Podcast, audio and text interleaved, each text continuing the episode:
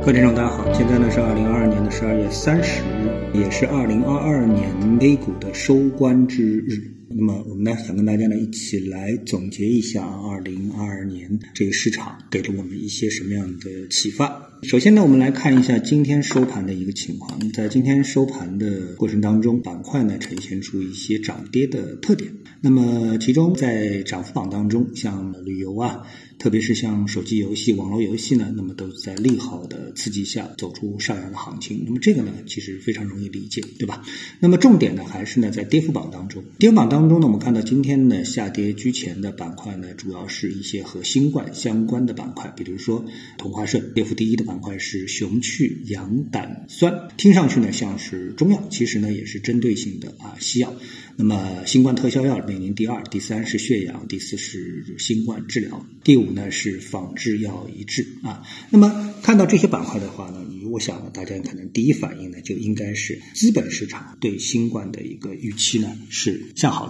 啊，也就是疫情在一步步的控制当中。我们看到啊，这个多种的。啊，全世界的就是海外的这个新冠的治疗药物、特效药呢，都已经被紧急批准用于国内的这个新冠的疫情的治疗啊。所以呢，这个呢，它不是没有药啊，无论是疫苗也好啊，还是特效药也好，不是没有，就看呢什么时候呢能够这个被批准进入国内，然后呢去医治。那么，所以呢这方面我们看到就是这个板块的下跌，实际上是对整个大盘的一个利好啊，这是我的一致的一个。观点，好，那接下来呢，我们再来谈一下更宏观的一些东西啊。先来谈海外，海外呢，在二零二二年呢，我们看到有这么一个现象，就是全球科技股融资啊集体崩塌，这个程度呢，其实还是非常严重的。我们过去印象当中啊，在这个全球市场，特别是纳斯达克啊，那么动不动呢几百亿的这个新股上市啊，几百亿的融资，好像都是非常正常的事情。那么事实上呢，在这个过去的二零二二年啊，很少。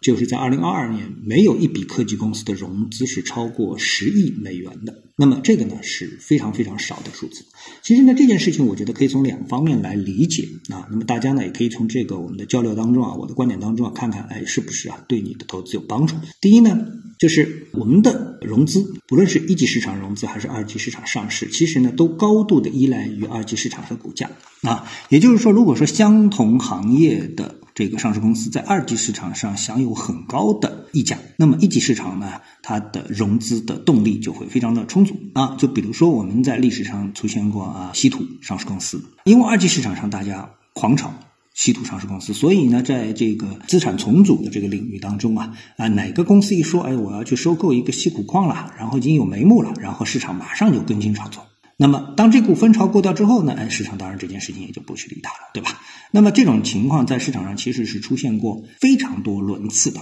啊。那这个我们就不一一去回忆了啊。所以呢，在这个美股市场其实也是这样啊。那么当科技股受到极度追捧的时候，那么相对应的一级市场的融资也好，IPO 也好呢，也是会被追捧。但是呢，在二零二二年呢，我们看到纳斯达克暴跌，然后呢，很多的科技股啊都是跌到了什么所谓的这个脚踝价。啊，脚踝价，你想，那包括像特斯拉，都从四百多美元跌到了一百美元啊。那么你想，这个相对应的电动车行业又能好到哪里去呢？对吧？所以呢，这是所反映的一方面的情况，就是为什么科技股他们拿到的融资少。另外一个情况呢，不知道大家有没有注意到这一点，在进入到了二零二二年之后啊，整个的一个科技领域啊，在几乎所有的方向都有一种摸到天花板的感觉，也就是说，没有一个。具有爆发性的、巨大规模的这种成功的商业模式，能够进入到我们的视野当中，那基本上可以说就是没有啊，或者说是在衰退。那么曾经在新冠疫情启动的时候，像那种线上办公啊，或者说是像这种 Moderna 的这种疫苗啊等等这类股价啊，成规模的后退。我觉得其中比较标志性的一个项目呢。啊，一个事件呢，就是脸书 Facebook 它更名为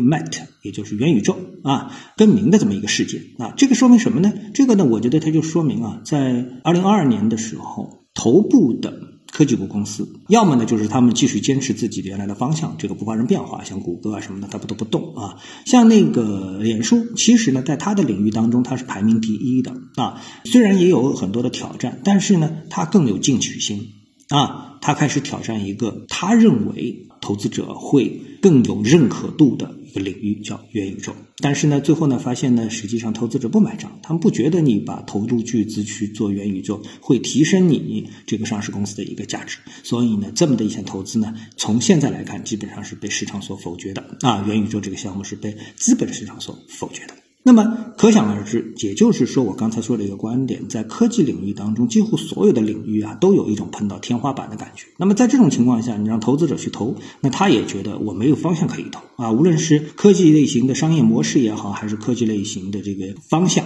或者是消费品啊，都觉得呢没有太好的投资渠道、投资方向，于是呢，这个整个的一个科技股就出现了一个回落啊。我认为呢，这个问题呢是可以这么来解读，而且这个问题呢，进入到二零二三年的话呢，基本上也很难改变。好，那最后呢，我们来收官一下啊，二零二二年的国内十大板块。就是来看一下二零二二年的十大热门板块。那么这热门板块当中呢，走势最好的啊，涨幅最好的呢是旅游酒店，涨了百分之三十八点九四，然后是免税店涨了百分之十九，供销社百分之十七，零售百分之十四，依次呢还有煤炭、预制菜、信创、港口航运、医药、商业和房地产。啊，房地产呢能够挤进十大热门板块，涨幅呢是百分之三点九四啊，感觉上其实已经是相当不错了，对吧？但是我们从板块的给我们的启示来说的话呢，我认为呢，它恰恰提醒我们，就是进入到二零二三年的时候啊，二零二二年的热门板块进入二零二三年的话，它的前景不一定美妙。那么我们的这个市场呢，它是一个波动性的市场，就像我们刚才说纳斯达克市场一样的，上涨之后呢，就开始持续的下跌。其实我们市场更具有这样的一个特点，而且更多的反映到板块当中，